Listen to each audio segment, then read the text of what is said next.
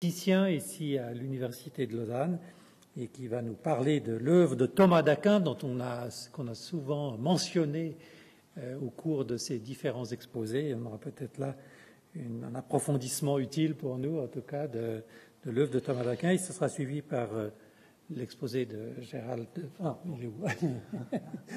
euh, S, qui nous parlera ensuite de l'expérience esthétique, qui a aussi été une question plusieurs fois abordée au cours de, ces jours. Donc, pour tous ceux qui peuvent rester encore, eh je vous invite vraiment à le faire. Et je passe tout de suite la parole à Frédéric Piguet. Voilà, merci euh, Philippe Roch.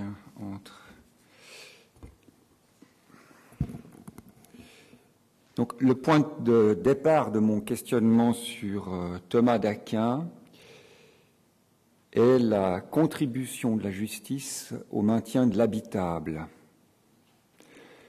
Dans quelle mesure la justice, comme référent principal, peut-il organiser notre rapport aux limites planétaire, aux limites écologiques planétaires, ce qui suppose d'avoir une articulation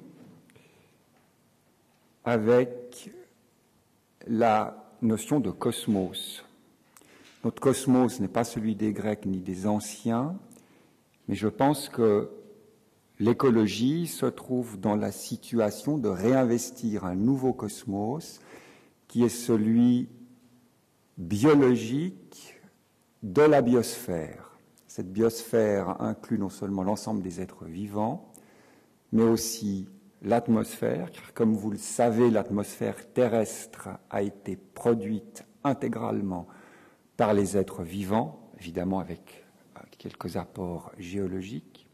Et la biosphère comporte aussi la lithosphère, car comme vous le savez, tous les massifs calcaires ont été produits, construits par des êtres vivants. Cette articulation de la justice doit se faire, il me semble, dès lors que nous nous posons implicitement et explicitement la question d'un cosmos, parce que nous ne pouvons pas y échapper aujourd'hui,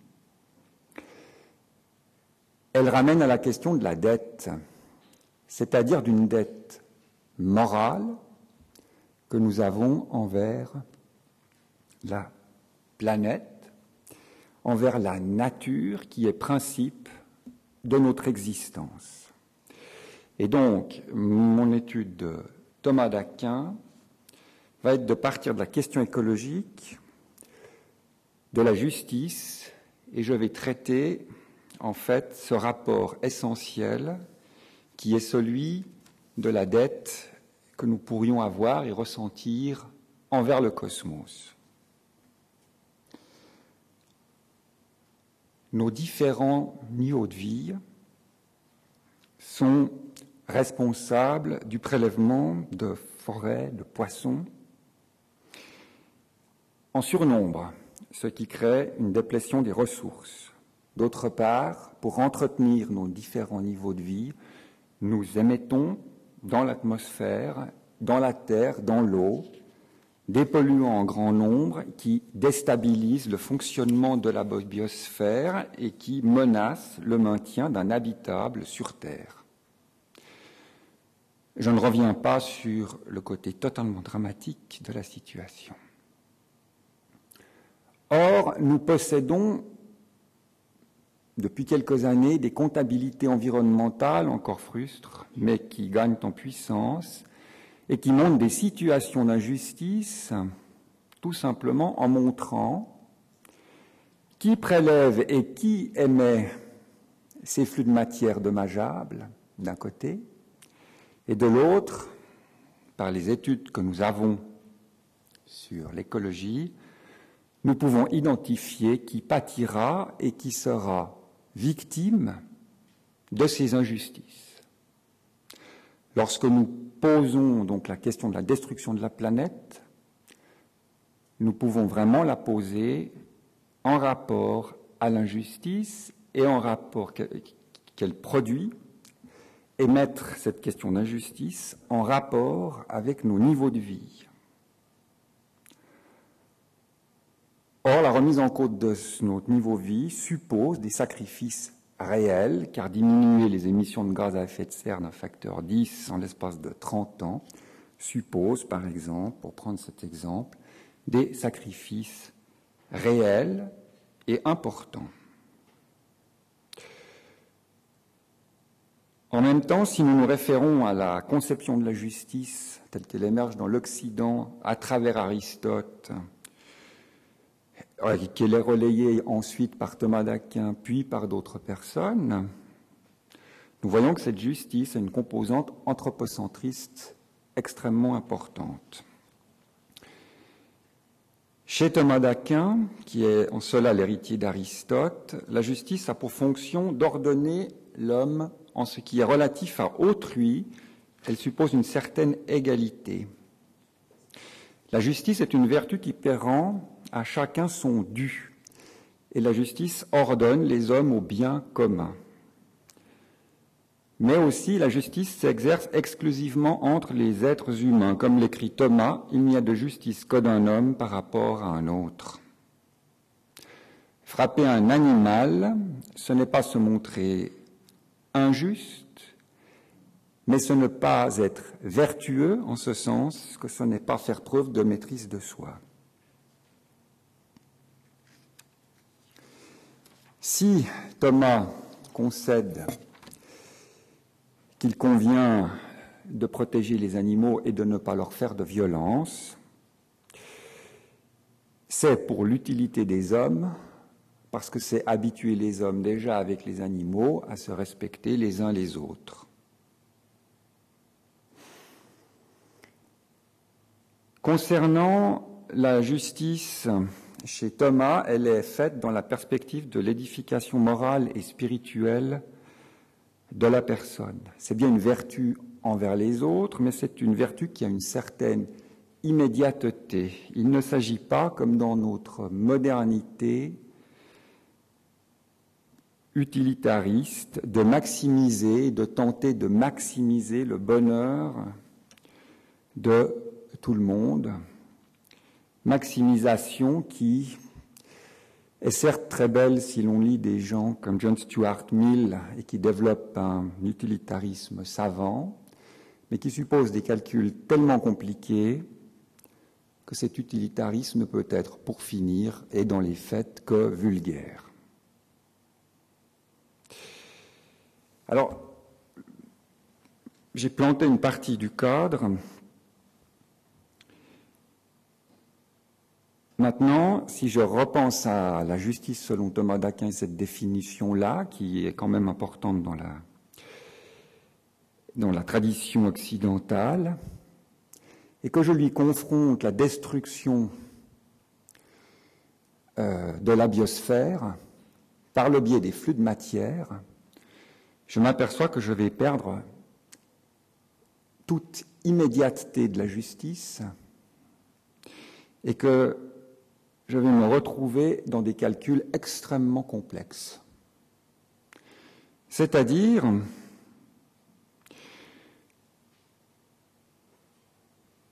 que être juste dans le respect des limites planétaires suppose d'allouer et de trouver une clé pour allouer à chaque habitant sur Terre les flux maximaux qu'il peut s'autoriser, les flux de matière maximaux qu'il peut s'autoriser dans le maintien de son niveau de vie. C'est par exemple dire, ben, vous êtes à 13 tonnes de carbone cette année, dans 10 ans, il faudra que vous soyez, par exemple, à une tonne, ou dans 15 ans.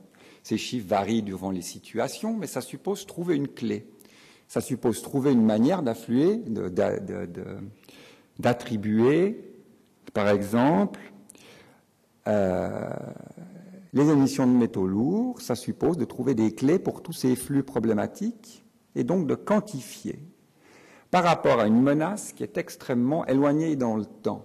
Et tout à coup, la justice devient extrêmement abstraite.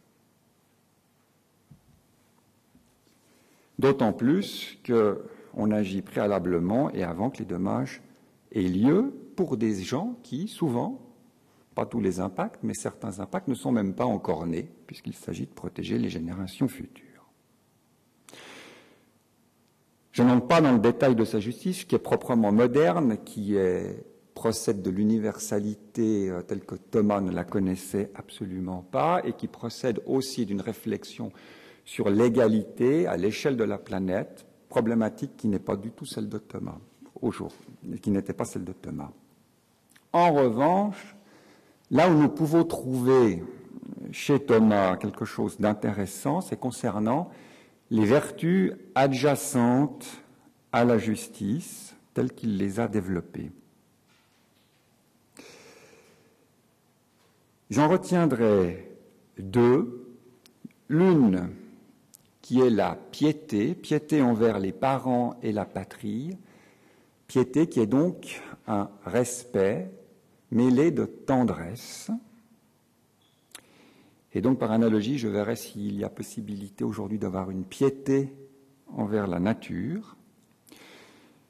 D'autre part, la reconnaissance, la reconnaissance pour un bienfait reçu est aussi une vertu adjacente à la justice. Et la question, ce sera savoir si la reconnaissance est possible dans la pensée, dans la perspective de Thomas ou d'une lecture thomasienne de la Somme, si la reconnaissance est possible envers les créatures inférieures et dénuées de raison.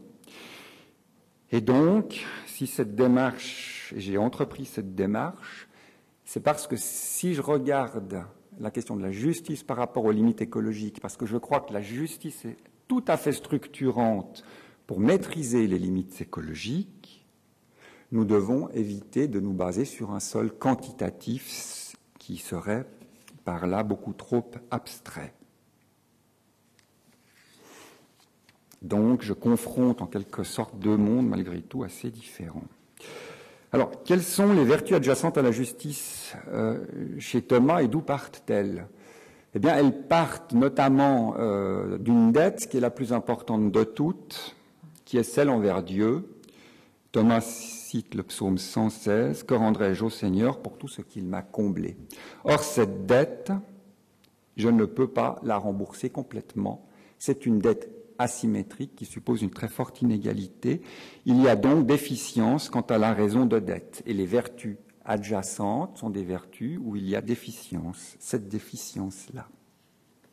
Alors,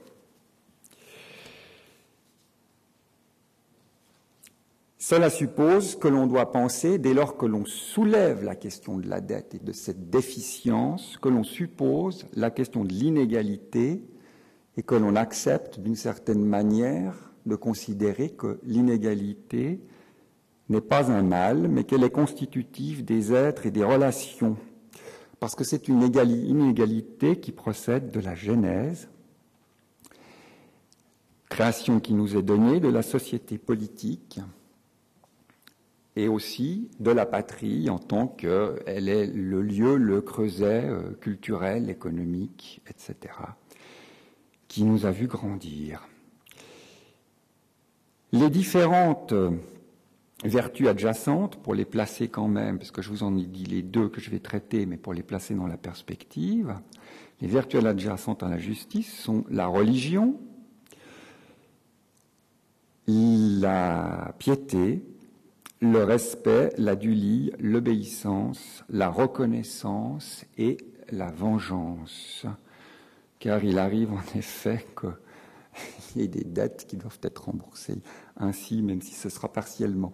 Cette anthropologie-là n'est plus exactement la nôtre, mais néanmoins, le cadre de ma communication est désormais posé. Je vais faire maintenant les vérifications, si j'ose dire, pour savoir si l'on peut placer dans la raison de dette une piété envers la nature.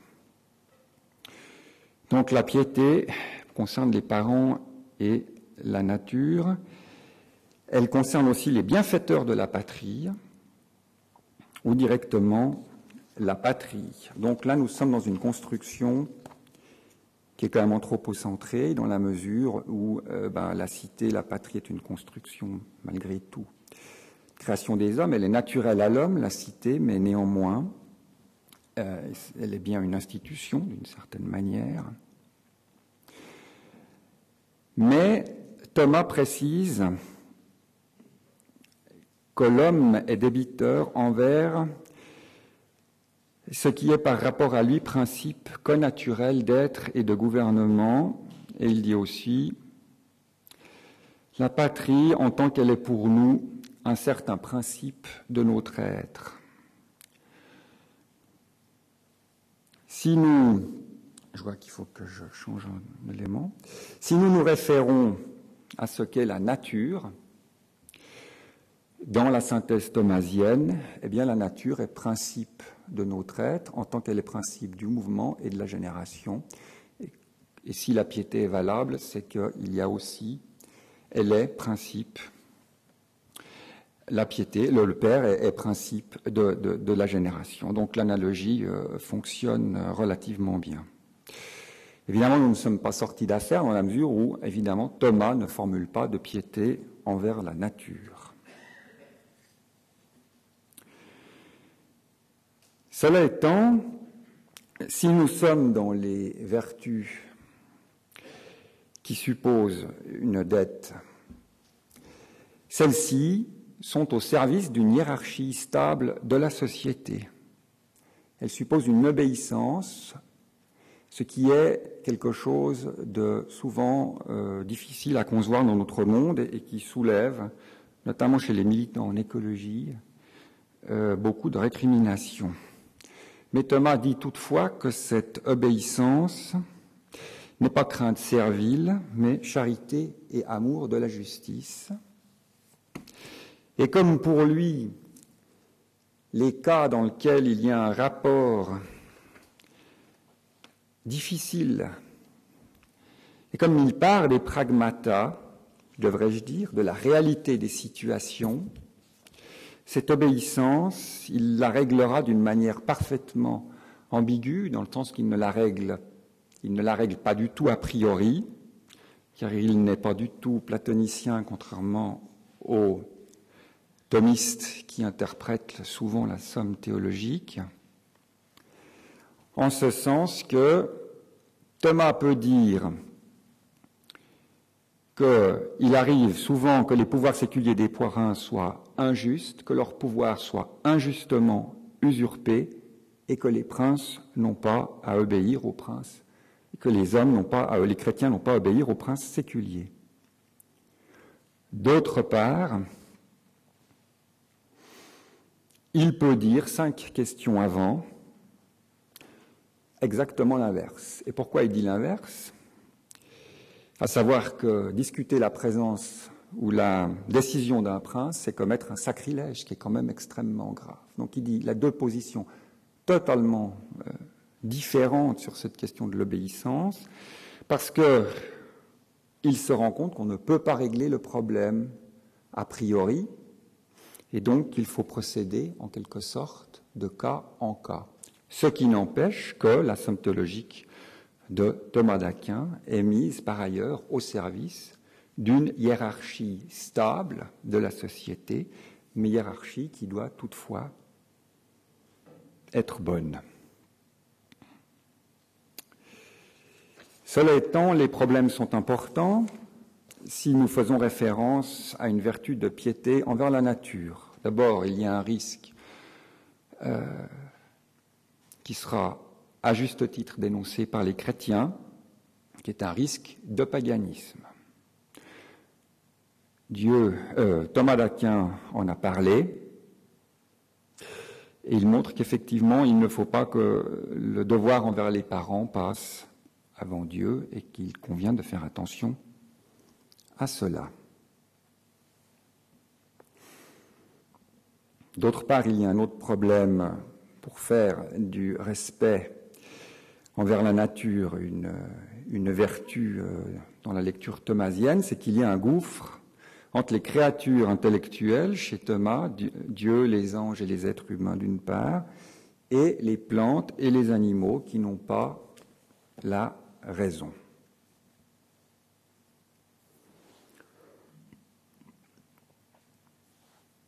Maintenant, je vais regarder ce qu'il en est au niveau de la reconnaissance envers les créatures. Donc la reconnaissance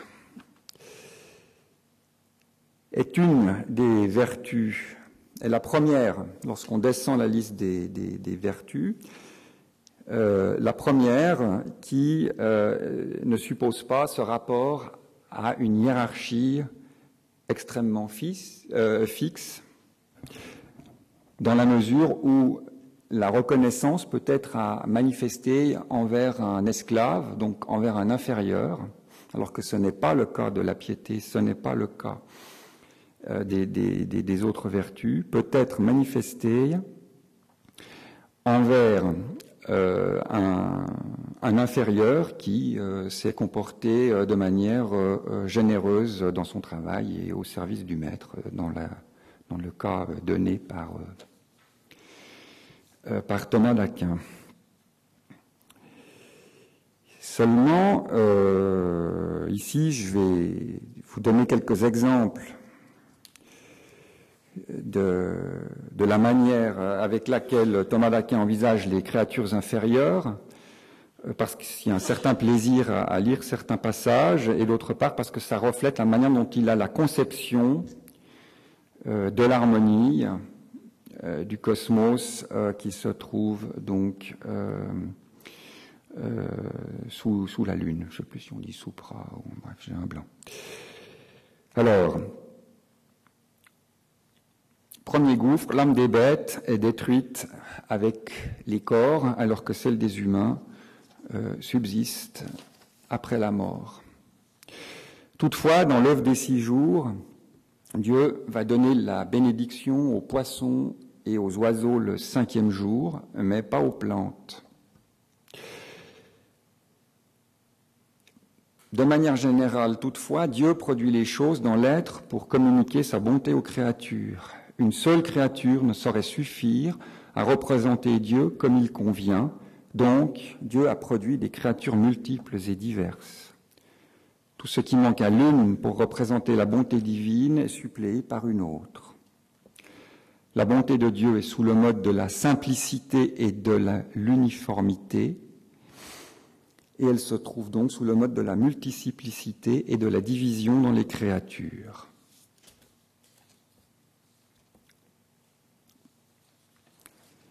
Si je Chaque créature est faite en vue de la perfection de l'univers L'univers tout entier, avec chacune de ses parties, est ordonné à Dieu comme à sa fin. Mais il aborde la question de l'antilope mangée par le lion, car il écrit Si Dieu s'opposait à tous les maux, beaucoup de bien ferait défaut à son œuvre entière. Sans la mort de beaucoup d'animaux, la vie du lion serait impossible. Donc en même temps, cette euh, création est ce par quoi Dieu se fait voir aux hommes. Et en même temps, si nous regardons en quelque sorte la manière dont il euh, parle de cette harmonie au niveau des créatures, pour nous, euh, c'est clair que cela parle à notre conception d'une planète autorégulée qui maintient par ses cycles un certain équilibre.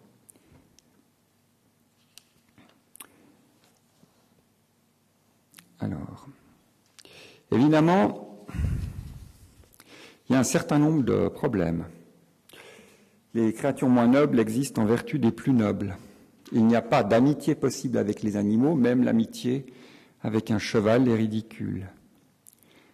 Mais en même temps, les créatures sans raison peuvent être aimées en tant qu'elles sont des biens pour les autres, c'est-à-dire qu'ils se mettent vraiment dans la perspective de l'utilité des hommes. Nous pouvons aimer de charité les êtres dépourvus de raison comme des biens que nous désirons pour les autres, en tant que, par charité, nous voulons la conservation de ces êtres pour la gloire de Dieu et l'utilité des hommes, et de cette façon Dieu aime aussi de charité.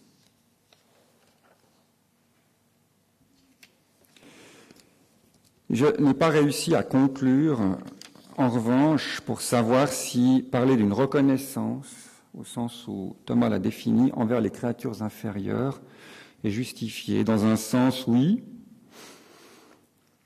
dans le cadre des bienfaits pour soi, dans le cadre des bienfaits pour les autres.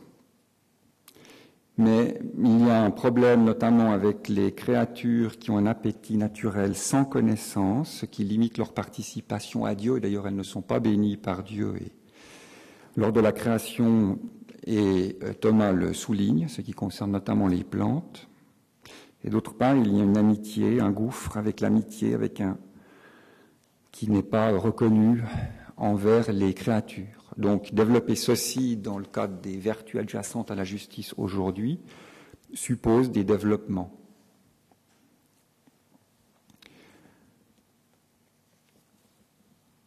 Donc mon point de départ,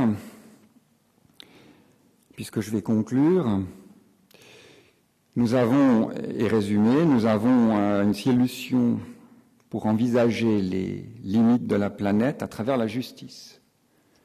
Car la justice est anthropocentrée, donc c'est relativement simple, grâce au principe de précaution, de se baser sur ces déséquilibres pour les flux de matière pour tenter justement de montrer qui va souffrir, qui ne va pas souffrir de, euh, de, de ces flux endommageant la biosphère, pour protéger la biosphère. Donc on n'a pas besoin en quelque sorte de la faire pour elle-même en tant qu'elle serait une, valeur intrinsèque ou qu'elle aurait des droits. Néanmoins, cette approche suppose des approches chiffrées, techniques, abstraites, extrêmement compliquées, et ne peut aucunement, je le crois fermement, se passer de la réflexion sur une cosmogonie, c'est-à-dire sur la manière dont nous envisageons cet objet scientifique appelé biosphère, et que les Grecs et Thomas et nous-mêmes appelons souvent euh, nature. D'autre part, je pense que pour donner, alors ici c'était une approche des vertus adjacentes à la justice, euh, à travers la piété, tendresse et respect, originellement chez Thomas envers, euh, euh, le père ou la patrie, les parents ou la patrie. Oui, par extension, il est possible d'envisager tendresse et respect envers la nature. Mais ceci a aussi une autre conséquence, c'est qu'il faut affronter la question de l'inégalité, non pas en disant il faut aplanir toutes les inégalités, mais il faut aussi travailler sur les inégalités qui sont justifiables et justifiées. il y a une véritable remise en cause d'un projet de la modernité qui a quand même essayé et mené, et notamment le droit social de manière relativement systématique depuis 150 ans, ou 120 ans, car il n'est peut-être pas aussi euh, ancien que cela, le droit social s'est vraiment posé comme une antinature, une volonté de gommer les inégalités euh, par le projet, euh, notamment des assurances sociales qui visent à combler toutes les inégalités au fur et à mesure qu'elles interviennent. Euh, l'inégalité étant en quelque sorte un, mal en attente d'être réglé, car on sait bien que l'inégalité dans notre monde est bien présente, mais en même temps c'est toujours ce qu'il faut résorber. Or, avec ces vertus adjacentes, nous voyons qu'il y a des inégalités qui ne sont pas résorbables. Et je pense qu'en tant que tel, ce n'est pas inintéressant dans la mesure où nous regardons, si nous regardons dans la manière, j'ai fait des calculs récemment en décortiquant un, indicateur euh, et en le recalculant différemment pour montrer que si je prends les ressources naturelles que sont le bois, le poisson, euh, les cultures et les forêts, les inégalités dans la manière dont ces ressources naturelles sont distribuées par habitant, entre les pays qui en ont le moins et les pays qui en ont le plus, nous sommes dans des rapports de 1 à 30 environ. Alors que si nous regardons l'inégalité dans la consommation, on est dans des rapports qui sont plutôt autour de 1 à 5. Et encore, l'indicateur n'est pas super fiable, donc je ne dirais même pas que, ces chiffres, entre les pays, ceux qui consomment le plus de ressources et ceux qui consomment le moins de ressources, naturelles, hein, les ressources renouvelables telles que je viens de les donner. Je ne parle pas du pétrole, parce que là, on est dans des... là, les inégalités dans la consommation explosent aussi. Donc, quel est le rapport au territoire? Est-ce que nous devons, par exemple, résorber C'est là-dessus, c'est un questionnement sur lequel cette réflexion peut, aboutir et légitimer ce questionnement. Euh, dans quelle mesure est-il illégitime que dans certains pays on consomme moins de bois que dans d'autres, que dans certains pays on consomme moins de ressources naturelles que dans d'autres? Simplement poser la question euh, me semble euh, intéressant parce qu'il y a une tendance à un égalitarisme dès lors qu'on aborde cette question de la justice, alors même que la nature suppose des rapports extrêmement différenciés, quand bien même c'est une nature souvent artificialisée. Euh, et donc, cette analogie me semble intéressante entre cette subordination à la nature, qu'il faut aussi en quelque sorte accepter, et donc par analogie avec la subordination telle que j'en ai parlé. D'autre part, la dette, ben la dette, ça repose la question de l'origine, le mystère de l'origine, et euh, effectivement, à travers ce, don de la vie qui nous est fait, de ces richesses et de ce que nous en recevons, notamment à travers la nature, mais aussi euh, l'éducation, etc., et les institutions politiques, il y a un mystère de l'origine sur la manière dont, tout cela est venu et pourquoi nous, sommes au monde. Voilà, donc je, je, vous remercie pour euh, votre attention. J'espère que je n'ai pas été trop confus, mais c'est toujours des défis euh, difficiles. Merci.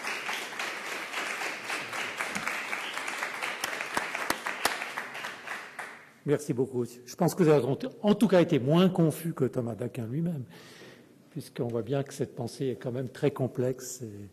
merci beaucoup pour l'effort que vous avez fait de, tirer des liens avec l'actualité. Maintenant, j'ai compris pourquoi ma fille, qui a 12 ans, est très rétive au catéchisme.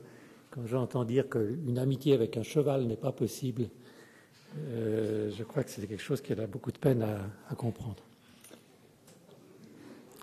Ce que je voudrais vous proposer, c'est la chose suivante. On est un petit peu en retard, on a encore un exposé très important.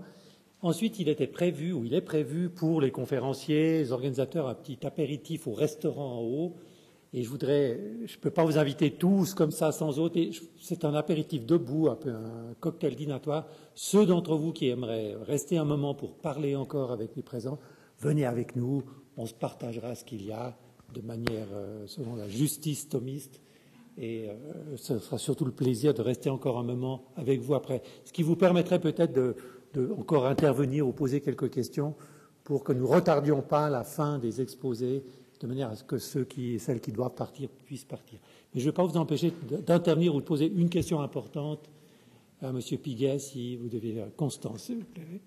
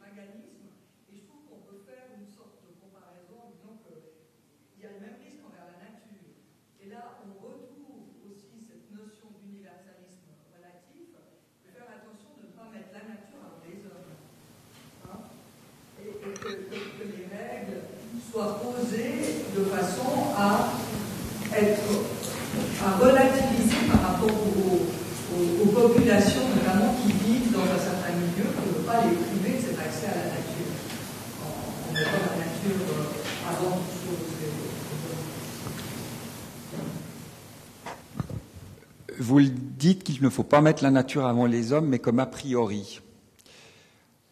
Or, toute la démarche de Thomas d'Aquin, et notamment par rapport à la question du, pouvoir et de l'autorité, il y a un moment donné qui est le moment plus juridique en quelque sorte, qui est celui où il dit en même temps on doit obéir complètement à l'autorité, mais en même temps, si l'autorité débute, on ne doit pas lui obéir. On ne peut pas mettre d'a priori en même temps. On ne peut pas dire. On peut plus, le, le message, c'est qu'on ne peut plus mettre cet a priori. Il faut voir de cas en cas, en quelque sorte. Et il faut. Euh,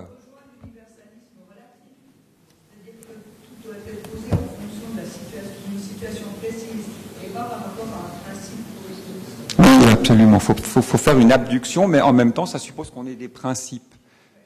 On a des principes qui dirigent notre manière d'envisager les cas particuliers. Voilà. Mais sans cet a priori. Merci beaucoup. Merci pour cette réflexion. Je passe la parole à Gérald Hess, qui est éthicien.